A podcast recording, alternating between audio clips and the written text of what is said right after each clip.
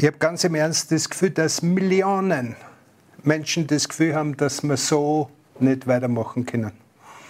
Und wenn wir uns blöd spielen, dann fahren wir auch noch in den Krieg.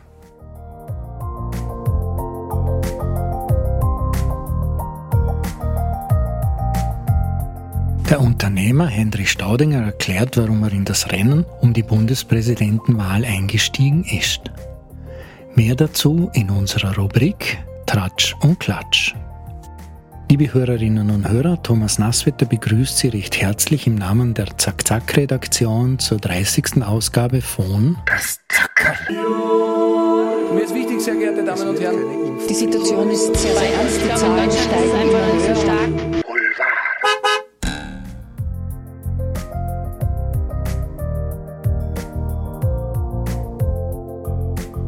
Corona hat nicht nur viele Lieferketten durcheinandergebracht, sondern auch die Nachfrage nach der guten alten Schallplatte erklimmt Rekordhöhen. Presswerke in Europa, die ihre Kapazität die letzten Jahre zum Teil verdoppelt haben, haben mittlerweile so lange Lieferzeiten, dass manche auf Anfragen gar nicht mehr reagieren. Auch die Hersteller von Schallplattenpressen liefern viermal so viele Maschinen aus als vor Corona. Die Verzweiflung mancher Musiker ob der fehlenden Produktionskapazitäten in den Presswerken ist mittlerweile so groß, dass sich manche kurzerhand eine Schallplattenpresse haben liefern lassen. Das sagt zumindest der Hersteller von Schallplattenpressen U-Build Machinery in einem Interview gegenüber NTV. Anfang der 1990er Jahre war die Schallplatte praktisch vom Markt verschwunden, nun boomt die Branche und legt beachtliche Wachstumsraten hin. 118 Millionen Euro war der Gesamtumsatz im letzten Jahr in Deutschland. Im ersten Halbjahr 2020 ist der Umsatz zum Vergleichszeitraum noch um weitere 12 Prozent gestiegen und das bei Lieferschwierigkeiten der Presswerke. In Österreich ist die Situation ähnlich. Ich will zeigen, dass man auch Frau sein kann ohne lange Mähne. So lautet ein selbstbewusster Kommentar von Gloria Sophie Burkhardt, der Tochter des bayerischen Ministerpräsidenten Markus Söder. Burkhardt weiter, ich habe mir die Haare für ein Fotoshooting abgeschnitten und weil ich nach New York gehen werde. Das Zitat stammt aus einem Interview mit dem deutschen Boulevardblatt Bild. Auf Instagram, wo sie ihre Frisur schon vorher gepostet hat, war sie deutlich wortkarger. Happy to be here, also froh hier zu sein, stand dort nur zu lesen. Mit meinen kurzen Haaren fühle ich mich super. Sogar noch weiblicher als mit langen Haaren. Mehr Rock'n'Roll, weniger Kitsch. Das verriet sie dann auch noch gegenüber der Bildzeitung. Ob das Nachwuchsmodel, das sich in Zukunft auch vorstellen kann, wie ihr Vater in die Politik zu gehen, damit einen neuen Trend einläuten wird, das wird sich zeigen.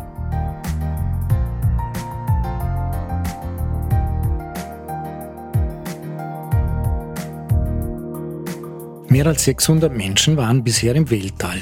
Dass sie sich dabei physisch nahe kommen, das ist klar, denn die meisten Raumschiffe und Raumstationen haben ein begrenztes Platzangebot.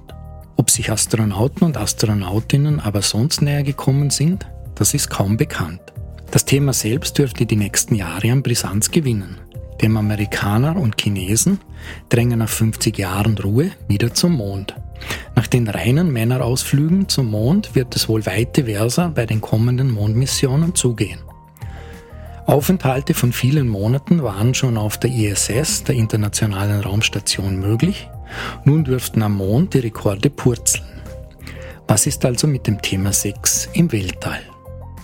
Verboten war es laut Direktiven der NASA, der US-amerikanischen Weltraumbehörde, nicht. Es darf nur niemand bevorzugt behandelt werden, steht in den Unterlagen. Aber in der Schwerelosigkeit kommt es zu einigen Problemen, die es auf der Erde so nicht gibt. Denn die fehlende Anziehungskraft, die verändert die Blutzirkulation und dabei fällt es Männern schwer, überhaupt eine Erektion zu bekommen. Auch bei Frauen hat der veränderte Blutfluss Auswirkungen auf die Produktion der Scheidenflüssigkeiten. Und ein weiteres Problem, bisher gab es praktisch keine Privatsphäre außer der Toilette bei Raummissionen. Auch das dürfte dazu beigetragen haben, dass Sex im All bisher noch eine große Unbekannt ist. Apropos Toilette, der Handrang in der Schwerelosigkeit ist völlig anders als auf der Erde. Erst wenn die Blase restlos gefüllt ist, verspürt die Astronautin oder der Astronaut einen Handrang und dann muss es sehr schnell gehen. Vor allem in der Anfangszeit der Raumfahrt erlebten Astronauten immer wieder das Problem nasser Hosen. Und auch heute sind die ersten 48 Stunden sowohl für Männer als auch für Frauen im All nicht immer unkritisch. Aber nun zurück zum Thema. Hat es tatsächlich bisher nie Sex im Weltall gegeben? I was an astronaut for 21 years and I know of absolutely no instance on any space flight. Ich war 21 Jahre lang Astronaut und kenne absolut keinen Fall bei einem Raumflug. Das sagt der ehemalige ISS-Kommandant Chris Hadfield. Der Mond bietet immerhin ein Sechstel der Schwerkraft der Erde, der Mars ein Fünftel. Damit könnten dort die Voraussetzungen zumindest ein wenig besser werden. Sollte der Mensch aber dauerhaft auf Mond und Mars siedeln wollen, dann wird dieses Problem wohl einer Lösung bedürfen. Und dann stellt sich auch noch die Frage, wie sieht eine Schwangerschaft bei einem Raumflug oder auf dem Mars und dem Mond aus? Tratsch und Klatsch. Tratsch i Klatsch. Mit Markus Steurer. Mit Heinrich Staudinger geht nun schon der siebte Kandidat ins Rennen um die Hofburg. Viele werden den Produzenten der bekannten Waldviertler aber ja, noch gar nicht kennen. Deswegen, wer ist also Heini, wie auch gerne genannt wird, Staudinger? Er ist 69 Jahre alt und gebürtiger Oberösterreicher. Staudinger gründete 1980 in der Langegasse in Wien-Josefstadt ein Schuhgeschäft und beteiligte sich an der Stremser Waldviertler Schuhwerkstatt und legte dann den Grundstein zum Unternehmen GEA, das mittlerweile mehr als 50 Filialen in Österreich, Deutschland und der Schweiz zählt.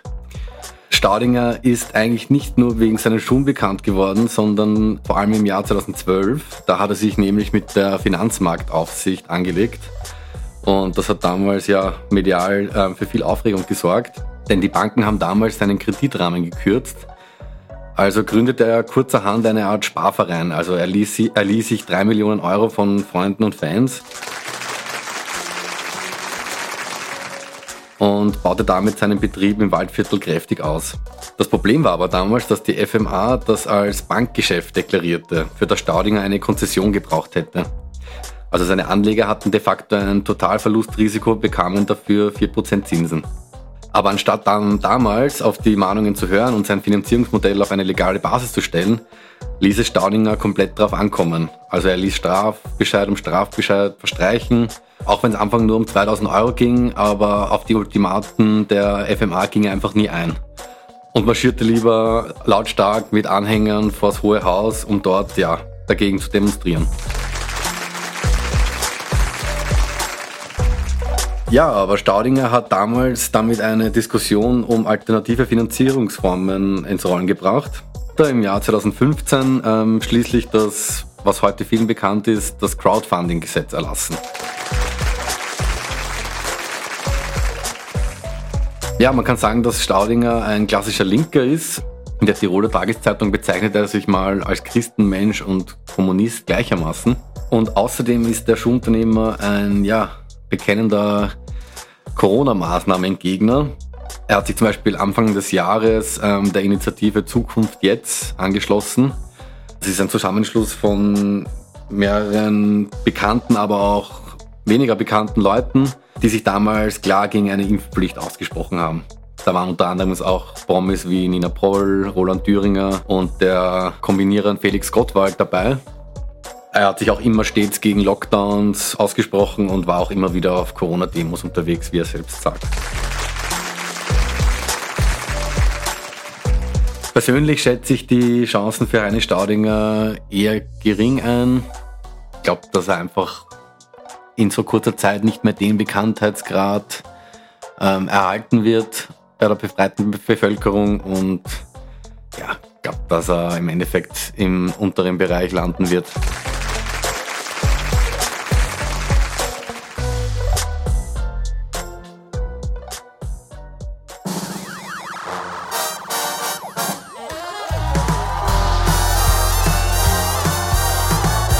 Thema der Woche mit Pia Miller-Eichholz. Das Thema der Woche ist die neue 3x3-Regelung bei der Blutspende. Das verbuchen Interessensvertreter und Vertreterinnen von homosexuellen Personen als großen Erfolg, weil damit die Diskriminierung von Männern, die Sex mit Männern haben, die im Fragebogen vor einer Blutspende sehr explizit war, zu Ende geht. Es geht da grundsätzlich um sexuelles Risikoverhalten.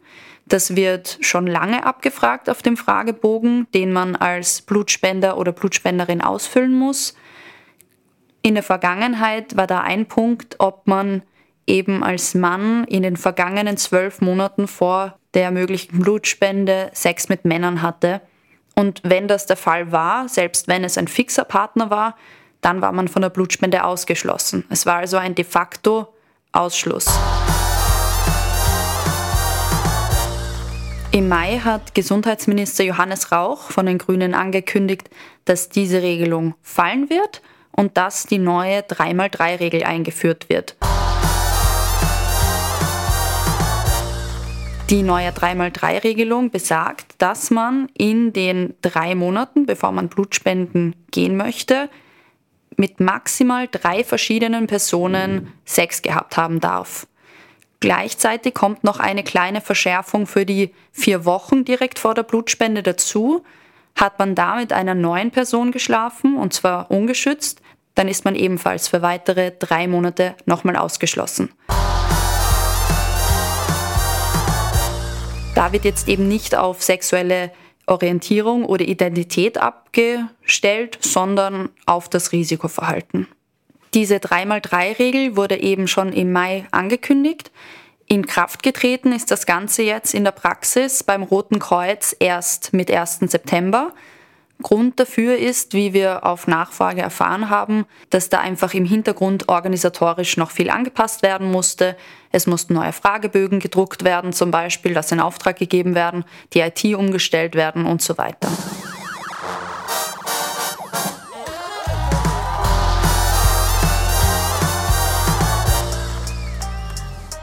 Das Herzl der Woche.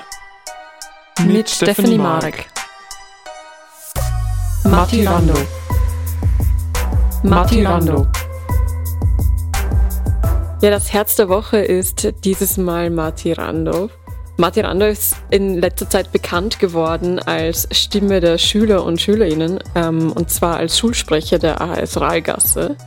Und er hat jetzt beschlossen, nachdem er die Schule abgeschlossen hat vor dem Sommer, dass er dieses, dieses Anliegen fortsetzen will und ist jetzt Projektkoordinator beim Schulmagazin Wien.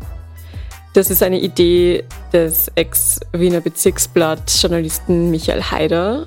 Der hat nämlich jetzt gemeinsam mit Madirando das Schulmagazin Wien gestartet und sucht dafür 50 14- bis 19-jährige motivierte junge Menschen, die gerne auch ebenfalls eine Stimme ihrer Generation sein wollen. Und die beiden koordinieren und bieten diesen 50 Menschen eine Plattform, die sie selbst völlig frei gestalten können. Also es soll eine kostenlose journalistische Grundausbildung geben für diese 50 Jugendlichen. Und die können dann über alles schreiben, was sie wollen, über sämtliche Themen, die ihnen als Schüler und Schülerinnen ein Anliegen sind. Und sie sollen es auch ganz frei so gestalten können. Das Herzl der Woche.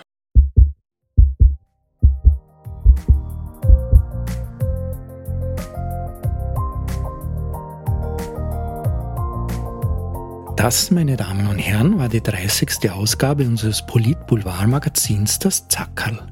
Thomas Nasswetter wünscht Ihnen im Namen der Redaktion eine gute Woche. Machen Sie es gut und bleiben Sie uns gewogen.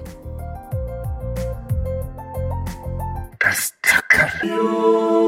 Mir ist wichtig, sehr geehrte Damen und Herren. Die Situation ist sehr ernst, die Zahlen steigen.